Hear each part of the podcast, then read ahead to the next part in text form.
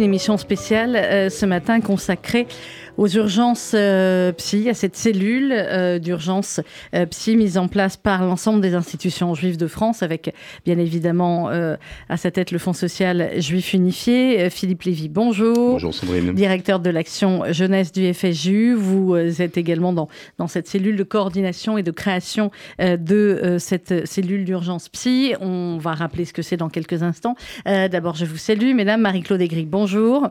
Vous êtes psychologue, vous êtes également présidente de l'école Ganenou. Euh, et j'ai envie de dire que peut-être mes questions aussi porteront sur les deux aspects, à la fois évidemment votre, votre connaissance euh, de psychologue, mais aussi l'expérience que vous avez depuis quelques jours avec euh, les enfants. Stéphanie Castel, bonjour. Bonjour. Vous êtes docteur en psychologie, vous êtes experte dans les traumatismes. Philippe Lévy, d'abord, avant qu'on parle avec nos deux invités, expliquez-nous, on a souvent l'occasion depuis une douzaine de jours maintenant d'expliquer avec Julie Guez et, Richard Audier tous les aspects humanitaires de l'action du Fonds social juif unifié, euh, avec euh, cette aide médicale, cette aide d'urgence qui est arrivée en Israël, avec euh, ce qui est fait également pour les familles déplacées, avec toute l'aide qui est là-bas et ici, et depuis également quelques jours, cette cellule d'urgence psy. Pourquoi a-t-elle été mise en place et comment fonctionne-t-elle? Eh bien, d'abord parce que c'est une guerre des images. Et on voit euh, ce, flot d'images, euh, d'ailleurs utilisé pour partie par la propagande du Hamas, qui euh, polarise. et nous avons nos jeunes qui sont rivés sur leur téléphone. Donc difficile de pouvoir réguler ce flux d'images, des images ultra-violentes, des images de festivaliers qui ont été arrachés à la vie. voilà, je ne vais pas redire ici toutes ces images qui vont pouvoir provoquer, et, les psychologues en parleront mieux que moi, des, stress post-traumatiques, de l'anxiété des conduites d'évitement. Donc très vite, on s'est rendu compte par la demande des parents, des éducateurs et des enseignants qu'il fallait mettre en place une ligne psychologique dont je donnerai le numéro qui est accessible 7 jours sur 7 et 24 heures sur 24, mais pas que. Il faut absolument qu'on puisse libérer la parole et permettre dans l'éducation formelle ou informelle, eh bien, euh, de faire circuler un, peu comme euh, chez les scouts, hein, ce, bâton de parole, parce qu'on se rend compte que euh, des jeunes sont taiseux, taciturnes, qu'ils ont été exposés à des images et qu'ils n'en parlent pas et qu'ils peuvent développer à bas bruit, là aussi, des, des, dépressions ou des conduites d'évitement qui peuvent être délétères. Il ne faut pas oublier une chose aussi, hein, c'est que les enfants sont aussi témoins de la tristesse ou du deuil des parents euh, qui euh, ont forcément, euh, ici ou là, directement ou indirectement, un parent, un proche, et qui peuvent être eux-mêmes arrimés à ces chaînes d'infos qu'ils n'arrivent pas à couper. Et donc, dans ces environnements-là, dans cette promiscuité, hein, on n'a pas tous des lofts où le gamin. c'est compliqué parce qu'il y a cette espèce de bain permanent d'informations qui, qui apporte une charge mentale terrible. Donc, on a plusieurs dispositifs. Cette ligne psychologique qui est disponible 24 heures sur 24 et 7 jours sur 7 qui est ouverte à tous, y compris mhm. d'Israël euh, ou des pays francophones. Donc le plus 33 86 96 20 00 plus 33 86 96 20 00 ou 01 86 96 20 00. Et ce sont tout un, voilà, c'est tout un bataillon de psy qui, euh, euh, répond, aux parents. Alors sur, sur tous les sujets qu'on va évoquer avec vous. Hein. Aux parents et, pas seulement euh, aux parents. Et aux parents et aux jeunes adultes. Mhm. ça c'est la première chose. La deuxième chose dans le dispositif, c'est d'envoyer des psys sur le terrain. voilà, parce que c'est beaucoup plus incarné, c'est beaucoup plus sensible. Et là, effectivement, que ça soit à l'école ou dans les mouvements de jeunesse, il y a, grâce naturellement euh, ils le font de manière bénévole et, volontariste. Et je voulais vous remercier d'ailleurs de votre engagement. Et là, on discute avec les jeunes. Euh, et je peux vous dire que ça apporte un baume extraordinaire parce qu'il y a des éducateurs qui sont là, qui d'abord n'accablent pas les jeunes. Hein. Euh, on, ne leur dit pas, c'est pas bien de ne pas être allé sur les réseaux sociaux. Ils ont de facto été exposés. Donc pour ne pas, euh, d'une certaine manière, les prendre en, étau ou à défaut, il y a déjà une bienveillance. Et cette bienveillance, elle est apportée aussi grâce à la présence de psy qui, qui rassure. Alors, on va y revenir. Marie-Claude Aigrid, j'ai une double question pour vous, puisque je l'ai dit, vous avez une double casquette de psychologue, également présidente de l'école Ganenou. Jusqu'à vendredi euh, dernier, euh, quand vous avez fait cette première mmh. émission avec euh, Philippe, nous étions sur des images terribles et nous étions sur un conflit qui était à 4000 km. Nous étions sur des actes terroristes du mouvement terroriste Hamas fait à 4000 km sur des civils, sur des femmes, sur des enfants, sur des bébés. Mmh.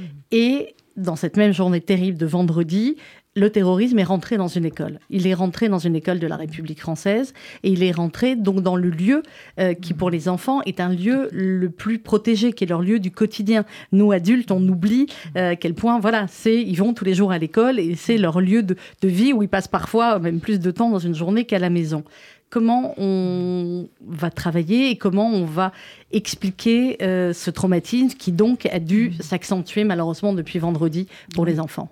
Oui, la, la, la journée de, euh, de, de, vendredi a été effectivement un, un temps de, de, bascule. On l'avait déjà nommé, on savait qu'il y avait des remontées, des angoisses, des attentats euh, depuis le, le, le, le, début, samedi d'avant et, et, depuis ces actes terroristes du Hamas et depuis la montée de la guerre. là, effectivement, la question se pose, mais est-ce que je fais bien euh, d'amener mon enfant? Est-ce qu'il va être en sécurité dans une école juive? Euh, Et les parents se sont mobilisés. Ils se sont d'abord, euh, selon leur sensibilité, euh, euh, ben, référés à leur peur, et certains vendredis n'ont pas envoyé leurs enfants à l'école. Hein. Mm. Et vraiment, je, je, je, c'est complètement légitime. Et puis la, la, la vie a repris et, et, et ils, ont, euh, ils ont pris leur courage à deux mains avec leurs trois, quatre enfants au GAN, au primaire, voilà. Et ils ont amené leurs enfants en leur en disant chut, moi je parle de rien. Et c'est les enfants eux-mêmes qui disent écoute maman regarde, euh, il y a un soldat, mais tu sais quand il y a la guerre en Israël, de toute manière ils deviennent tous fous ici une maman qui pensait avoir euh, protégé, devoir ouais. dire quelque chose. Voilà. Donc les, les, les, parents se font violence, je dirais. Hein, ils se font violence, ils acceptent que les enfants reviennent dans le lit la nuit euh, pour les consoler à eux. On ne sait pas qui console qui, mais en revanche, ils se font violence. Euh, dès qu'ils peuvent, ils amènent leurs enfants à l'école. Ils raisonnent leurs adolescents, parce que les adolescents, certains ont peur. Euh, et ils, ils, parviennent comme ça à, à trouver des forces, hein, je crois qu'à trouver des forces, à trouver des forces de protection aussi. Hein, parce qu'on parlait tout à l'heure, effectivement, on ne sait plus qui protège qui.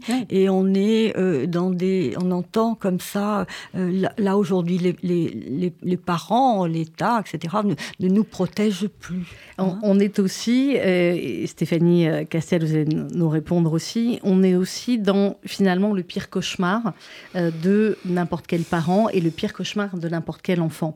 C'est-à-dire que quand un enfant a du mal à s'endormir ou qu'il est angoissé sur différentes choses, quand il est dans le cocon de, de sa maison de la nuit, on lui dit mais non n'y a pas de monstre, grosso modo, euh, t'inquiète pas, viens, on regarde sous le lit, etc.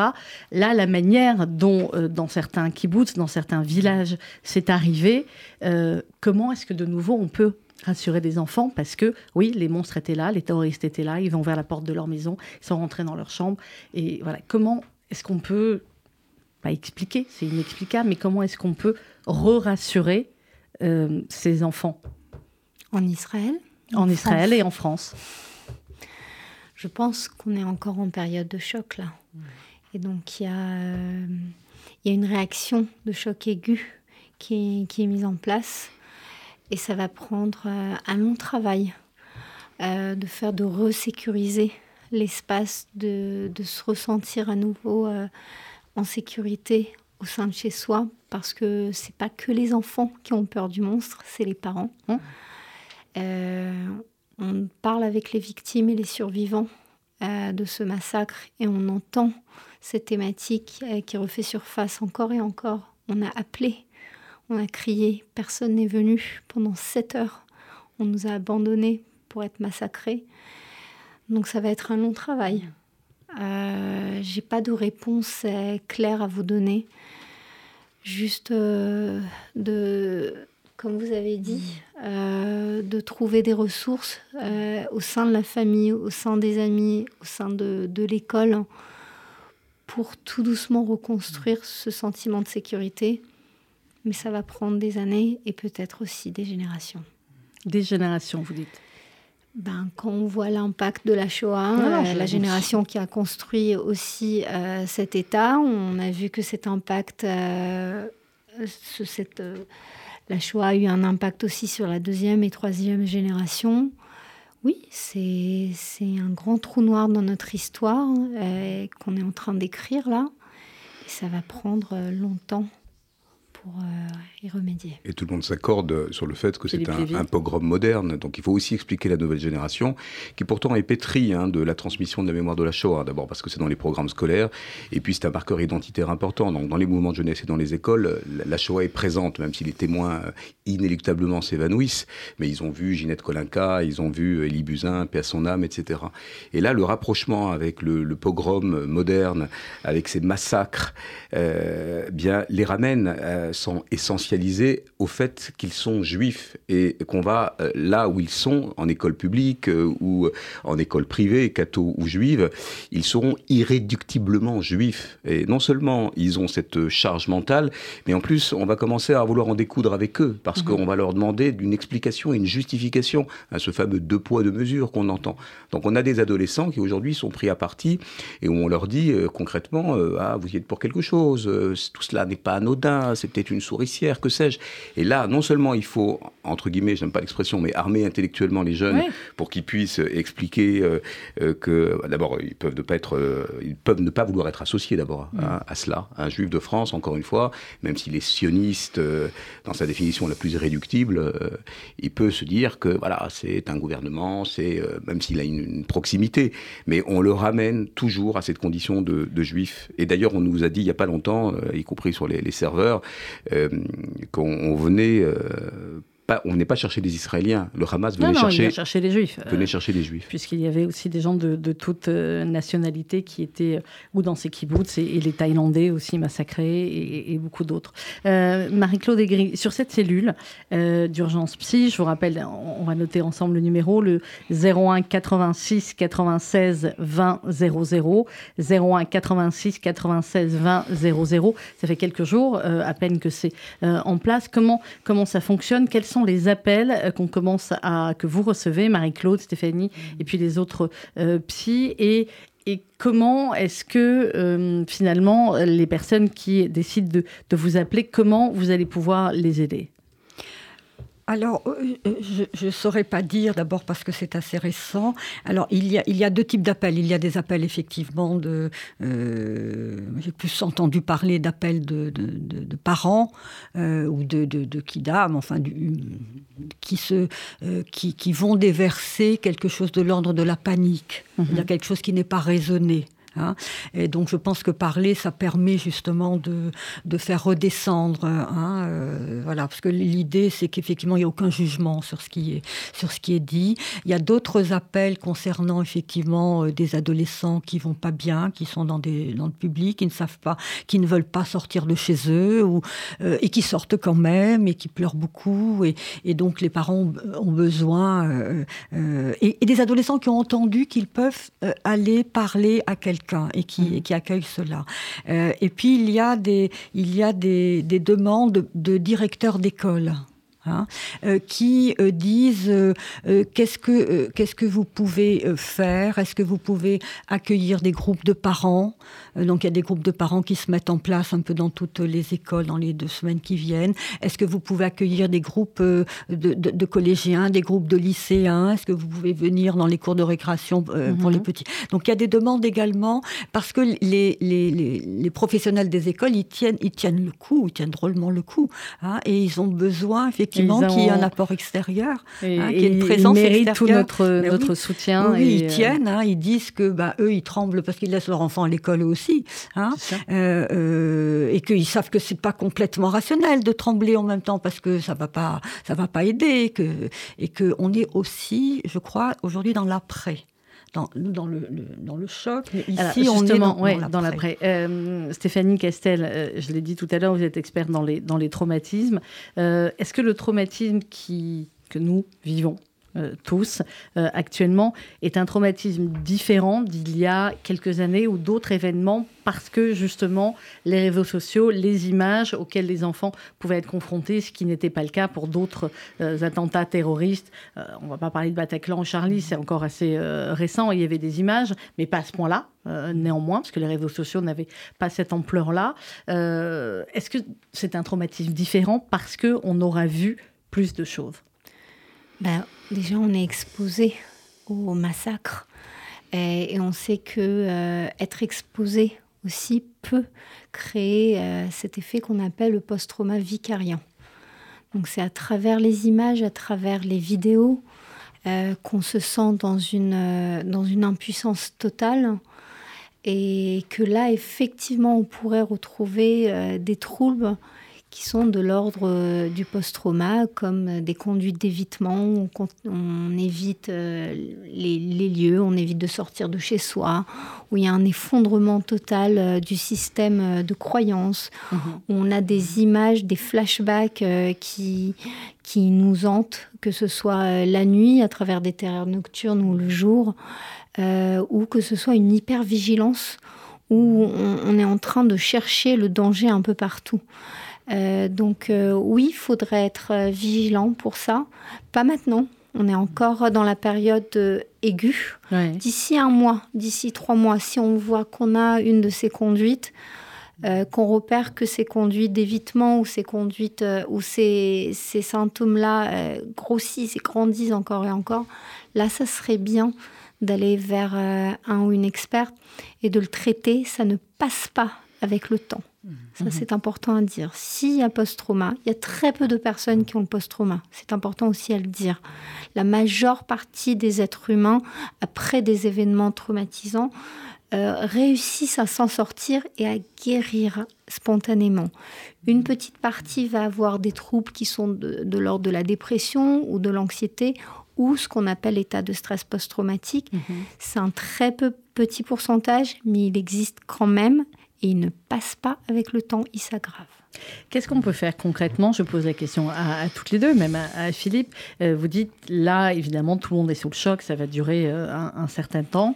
Euh, qu'est-ce qu'on peut faire aujourd'hui, en, tant que, en tant que parent, pour éviter justement que nos enfants ne sombent dans ce stress post-traumatique? Est-ce qu'il y a des, des, choses en particulier concrètes à faire? Ah, Déjà, pardon, je peux me permettre, on peut réguler les écrans. Parce que là, je crois qu'on est dans un dans une accélération de l'histoire pour nous qui sommes éducateurs, où on va utiliser ce qui se, ce qui se joue comme euh, un moment clé pour le décryptage des images, pour le fait aussi de mhm. se responsabiliser sur un clic qui peut être euh, délétère quand on va forwarder et puis forwarder. Donc, J'allais presque dire que quand on a des jeunes en face de soi et des parents, voilà, c'est le moment d'en parler, de, parler des réseaux sociaux et du fait qu'ils peuvent être euh, euh, mortels, hein, puisqu'on sait pertinemment qu'encore une fois, on va apporter un flux d'images euh, dans cette effraction psychique qui peut être extrêmement condamnable. Et là, c'est le moment. C'est le moment d'en discuter avec son enfant. C'est le moment où l'éducateur va dire voilà, attention, il y a une responsabilité. Hein. Tu es préado, tu es ado, il y a une responsabilité avec ce type de message. c'est le moment de, et, c'est le moment d'être ferme euh, aussi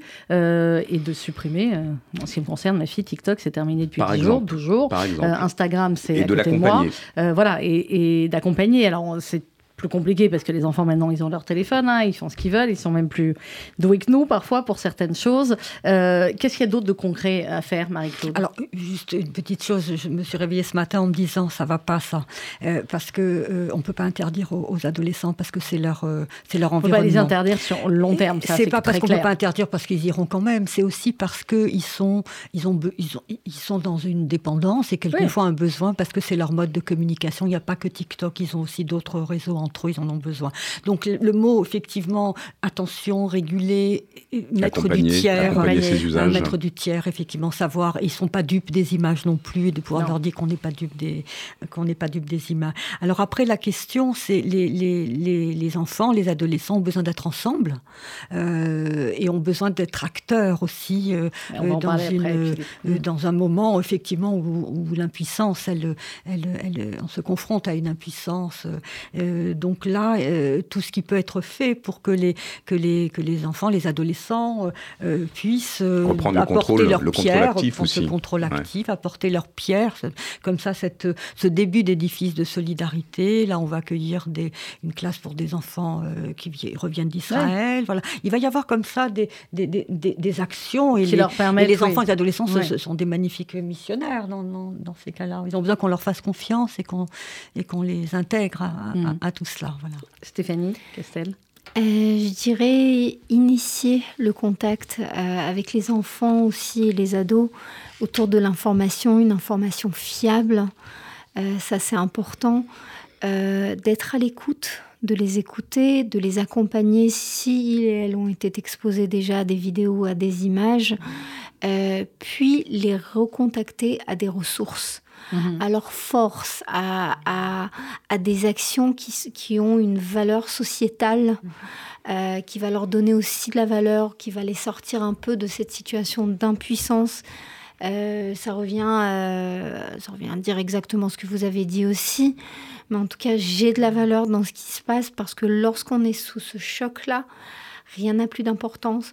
Tout est gris. Je suis face à une impuissance la plus totale j'ai zéro valeur, j'ai zéro de compétences pour y faire face.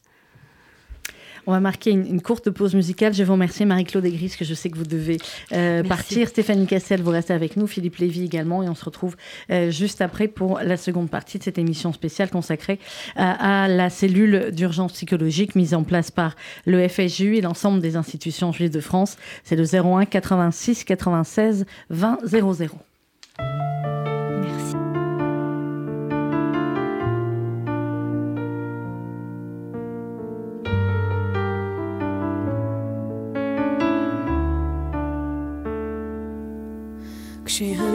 בוכה, רק אלוהים שומע.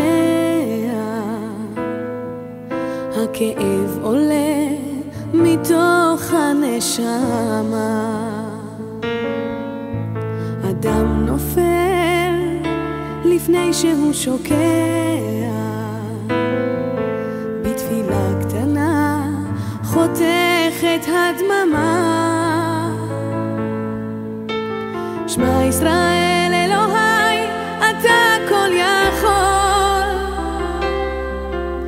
נתת לי את חיי, נתת לי הכל. בעיניי דמעה, הלב בוכה בשקט, וכשהלב שותק, הנשמה זועקת.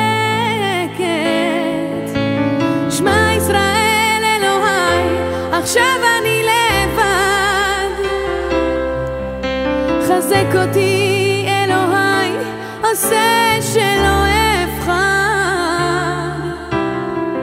הכאב גדול ואין לאן לברוח. עושה שיגמר, כי לא נותר בי כוח. כשהלב בוחר הזמן עומד מלכת,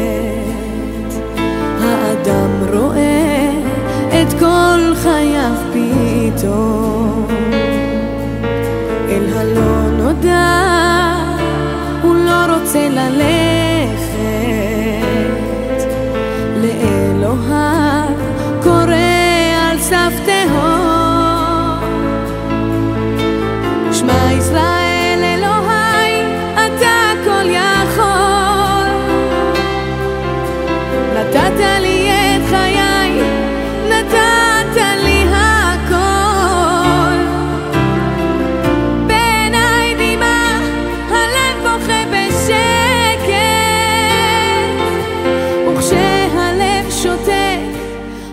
chez Aleph Boré, Quand le cœur pleure, chez Maïsraël, Sarit Haddad sur RCJ. On continue avec mes invités ce matin, Stéphanie Castel, docteur en psychologie, experte dans les traumatismes, et euh, Philippe Lévy, directeur de l'action jeunesse du FSJU, d'évoquer cette cellule euh, d'urgence psychologique qui a été créée par le FSJU et par l'ensemble des institutions juives de France et que vous pouvez appeler. C'est le 01 86 96 20 00. On va évoquer les, les cellules d'urgence psy en, en, Israël, Stéphanie, dans un instant. Mais tout d'abord, Philippe Lévy, juste avant cela, on parlait euh, de la nécessité pour les enfants, pour les adolescents, pour les jeunes adultes, d'agir. Euh, agir évidemment positivement. Il y a les actions humanitaires que mène euh, le FSJU. Il y a euh, la possibilité pour chacun d'entre eux, effectivement, d'être actif sur les réseaux sociaux et de partager eh bien, ces actions humanitaires parce que, parce que ça aide. ça aide ceux qui en ont besoin. Et puis, ça aide aussi d'avoir cette impression de pouvoir aider. Et il y a ce qui a été fait par l'ensemble des mouvements de jeunesse. C'est nuit dernière dans Paris où ils ont collé sur les murs de Paris, comme dans d'autres capitales du monde, les portraits des otages, des kidnappés. Et si vous nous regardez sur YouTube, vous pouvez voir juste derrière moi, nous avons choisi de mettre les photos des enfants otages du Hamas avec un message particulier toutes les heures sur RCJ avec les prénoms et les âges des enfants. Donc cette opération dans les rues de Paris. Collectif formidable autour de l'UEJF et des mouvements de jeunesse euh, qui se rencontrent spontanément et qui reprennent le contrôle actif. Hein, euh, Stéphanie Castel parlait d'action sociale, sociétale. C'est important dans notre tradition euh, eh bien de, mettre des noms et des visages et donc de réincarner le plus possible. Et donc euh, chaque soir, dans les quartiers de Paris, et d'ailleurs c'est aussi dans les capitales régionales maintenant, vous avez des collectifs de jeunes qui vont apprendre ce qu'on a fait nous en tant qu'aînés quand on battait le pavé ou quand on allait militer. Et ça, c'est merveilleux parce qu'on dit toujours que la jeunesse est dans le 2.0 et n'est que sur les réseaux sociaux. Réinvestir la ville euh, comme ça et mettre des, des affiches, euh, peut-être même parfois au, au, détriment de ce qui est un peu légal, mais rappeler que encore une fois, on n'oublie pas. Hein, c'est une, une, action militante formidable et elle continue et elle se poste ensuite sur les réseaux sociaux. C'est bien sûr des actions euh, de conférences dans les mouvements de jeunesse pour comprendre, pour agir, pour réagir avec des géopolitologues, avec des conférenciers, mmh. pour permettre aussi de faire face aux objections, puisqu'on le disait tout à l'heure, euh, pas mal de nos jeunes coreligionnaires sont un petit peu euh, mis à l'amende, perdus, euh, accablés de questionnements, ce de poids, de mesures. Donc il faut faire de la hasbara, de la diplomatie positive. Alors il n'y a pas que les organisations sionistes qui le font, il y a aussi le Fonds social, puisque encore une fois, le Fonds social prend sa part dans, dans cette pédagogie-là. Et puis après, il y a plein plein d'actions. Alors pour les plus jeunes, ça va être des dessins. Alors c'est très très Montessori. les enseignants aussi vont. Et des dessins qu'on a mis, des dessins d'enfants là qu'on a mis dans les cartons avec l'aide humanitaire qu'on a envoyée sur place. Et puis le fait qu'on n'a jamais eu autant de demandes de bénévolat de jeunes. Donc c'est un appel d'air formidable, ce qui montre que pour Israël, euh, tout le monde euh, eh bien, euh, se rappelle à nous et on essaie de les aiguiller soit sur de la solidarité, soit sur du colisage, soit sur des appels. Enfin, on a, on a de quoi faire et on les oriente sur le tissu associatif du Fonds social. Euh, Stéphanie Castel, en Israël, euh, comment ça se passe? Est-ce qu'il y a déjà, de par l'expérience, 75 ans d'un État en guerre euh, très régulièrement, avec de multiples traumatismes dans la population qui existait déjà, euh, avec ces survivants de la Shoah euh, qui sont en Israël et le service passerelle du FSU qui les suit également en France, qui lui aussi, eh bien les appels explosent parce que on imagine les, les traumatismes qu'ils ont eu et qui reviennent ces traumatismes-là. Euh, Stéphanie Castel, comment ça se passe en Israël? Est-ce qu'il y a, j'imagine que oui, le même type de cellules psy et d'appels euh, téléphoniques? Alors en Israël, euh, dans le sud surtout et dans le nord, il y a depuis des, de longues années, depuis 20 ou 30 ans, des, des services de, de, soutien psychologique axés sur le trauma, sur les troubles suite au trauma, qui s'appellent Markazer Hosen, des centres de résilience, si vous voulez. Euh, mais là, on parle d'une masse énorme de victimes et de, et de familles de victimes et donc des cellules euh, d'urgence psychologique euh, ont été montées spontanément. Donc ça veut dire que rien que sur mon WhatsApp, j'ai une euh, vingtaine de groupes de psy, mmh. mais des centaines de groupes. Et là-bas, on met qui veut bien parler avec tel ou un tel on se prononce, moi j'aimerais, et on prend euh, le téléphone et on, et on appelle. Ouais. Il y a des groupes euh, de psy que pour les victimes et les survivants euh, de, du Festival Nova, d'autres mmh. pour des familles. Et l'armée a effectivement a réengagé pas mal de psychologues en, pour cette situation d'urgence qui vont aller euh, dans les lieux où ont été évacués euh, les familles, mais aussi pour les soldats qui sont... On pense que l'événement est terminé, mais il ne vient non. que de commencer. Euh, on va avoir beaucoup de soldats euh, frappés aussi par, euh, par le choc et par ce trauma. Et il leur faut aussi tout un système de soutien. Stéphanie Castel, il y a les familles euh, des victimes, de ceux dont on est sûr qu'ils ont disparu, qu'ils ont été tués, dont on a eu les corps. Et, les enterrements ont commencé et sont non-stop euh, en Israël. Et il y a les otages, il y a les familles des otages. Là, c'est une psychologie différente parce qu'à la fois c'est une torture de chaque instant de se dire où est mon frère, où est ma sœur, où est mon père, où est ma grand-mère, où est mon bébé? Et en même temps, comment, comment on peut les aider à garder un tout petit peu d'espoir? C'est l'hymne d'Israël. Le titre de l'hymne israélien, c'est Atikva, c'est l'espoir. Il y a très peu euh, de savoir-faire en psychologie sur comment soutenir des familles d'otages. Parce qu'il n'y en a pas eu 36 000 euh, et c'est très peu étudié.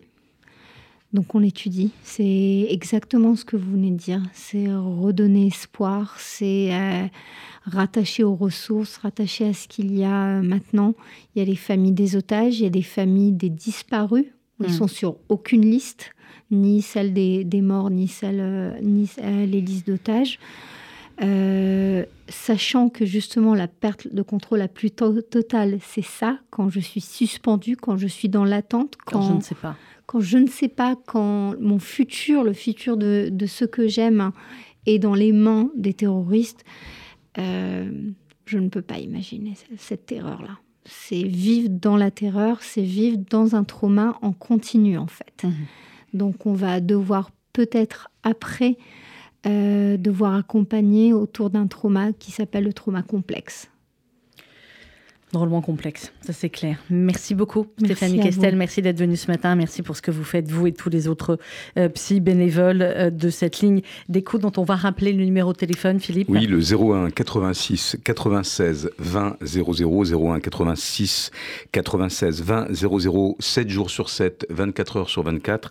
Alors, elle est, elle est très occupée en ce moment. Vous n'hésitez pas à laisser sur le serveur votre numéro de téléphone. Vous allez avoir un serveur. Les appels en moyenne sont autour de 30, 35 minutes donc mhm. c'est un temps long. Euh, il y a tout un bataillon, et je rappelle que c'est une ligne inter-institutionnelle. On a une très belle union sacrée hein, de mhm. l'OSE, du CASIB, du Fonds social évidemment, et j'en passe. Et n'hésitez pas à vous en emparer.